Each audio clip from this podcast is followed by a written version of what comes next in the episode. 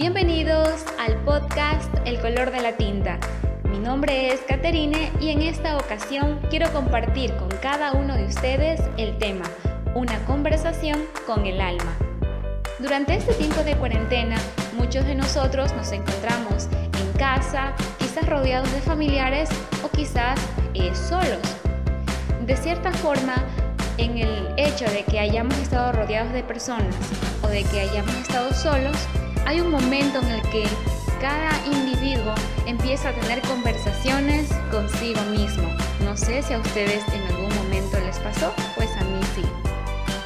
Las conversaciones que tenemos con nosotros mismos, con nuestro ser interior, generalmente se encuentran en nuestros pensamientos. Y hoy quiero eh, hablar contigo acerca de este tema importante que son las conversaciones debido a que el alma es una parte del cuerpo. Todo ser humano está compuesto por un alma, por un cuerpo y un espíritu. Y en esta ocasión puedo mencionar que el alma va a ser el depósito en el cual se encuentran anidados los pensamientos, los sentimientos, las emociones y la voluntad. ¿Se entiende ahora el por qué tomo a relucir este término? Ahora bien, quiero preguntarte también, ¿cuáles son las conversaciones más frecuentes que has tenido tú con tu alma?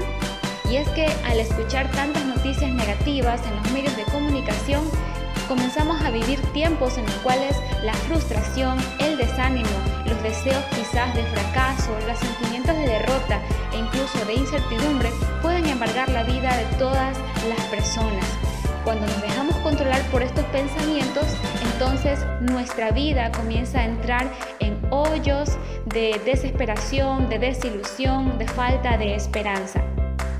Y en este ejemplo quisiera compartir contigo eh, lo que se encuentra en la Biblia, en el libro de Salmos, en el capítulo 103, desde el versículo 1 al 5.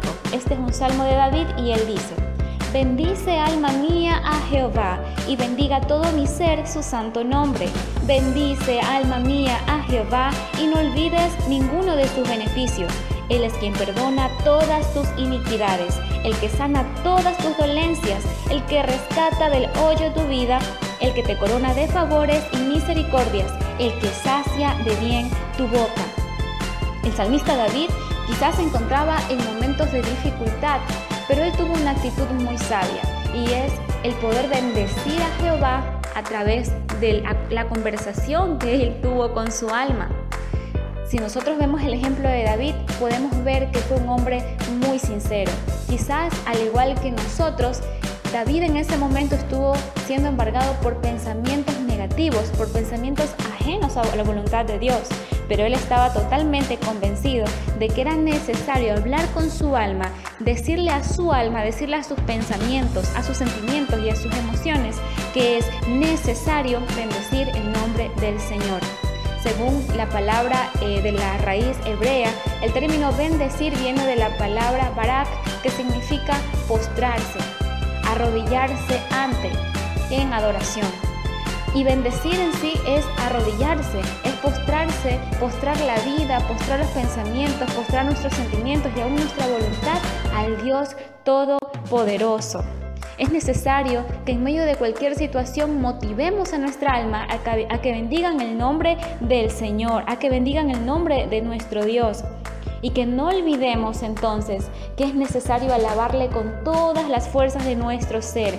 Alabar a Dios y recordar todas sus bondades trae más paz a nuestra vida, trae esperanza a cada uno de nosotros el recordar que en Dios y solamente en Dios podemos obtener el perdón por todo el mal que hemos hecho, porque dice la palabra que Él es quien perdona todas nuestras iniquidades ciertamente trae refrigerio cuando estamos pasando tiempos en los cuales sentimos que nos hemos alejado de Dios y que a veces pensamos que no podemos obtener el perdón oportuno. Pero aquí el salmista David está recordando que es Dios el que lo perdona de todos sus pecados.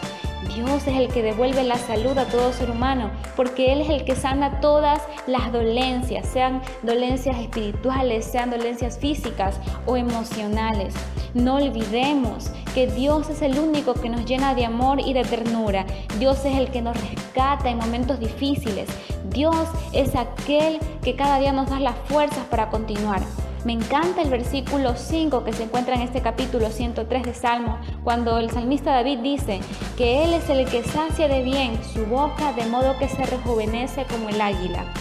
En este tiempo de cuarentena muchos estamos preocupados por la comida física y pensamos que el alimento físico es el más importante. Y esto trae a mi memoria la ocasión en la cual Jesús se encontraba caminando en medio del desierto y dice la Biblia que fue tentado por Satanás cuando éste fue a ofrecerle un pedazo de pan a Jesús. Pero Jesús sabiamente le dijo a Satanás, hey Satanás, te equivocas, porque sabes qué, no solo de pan vivirá el hombre, sino de toda palabra que sale de la boca de Dios. Y yo quiero decirte a ti, amigo o amiga que me estás escuchando, no solamente el pan físico es aquel que Dios dará a tu vida para saciarte, sino que Dios te va a saciar mayormente a través de su palabra. Hoy yo te invito a que sacies tu vida, a que sacies tu boca con la palabra de Dios, porque de esa manera y solo de esa manera Dios te hará más fuerte y volarás como las águilas. Dios te va a dar fuerza, Dios te, Dios te va a rejuvenecer. Así que no olvides hablar con tu alma y decirle que no se olvide que Dios debe ser bendecido en todo momento, pase lo que pase, en toda circunstancia, porque el mismo Dios que ayer trajo bendición para nuestra vida es el mismo Dios que hoy nos bendice y el Dios que traerá bendición el día de mañana. Que el Señor te bendiga. Hasta la próxima.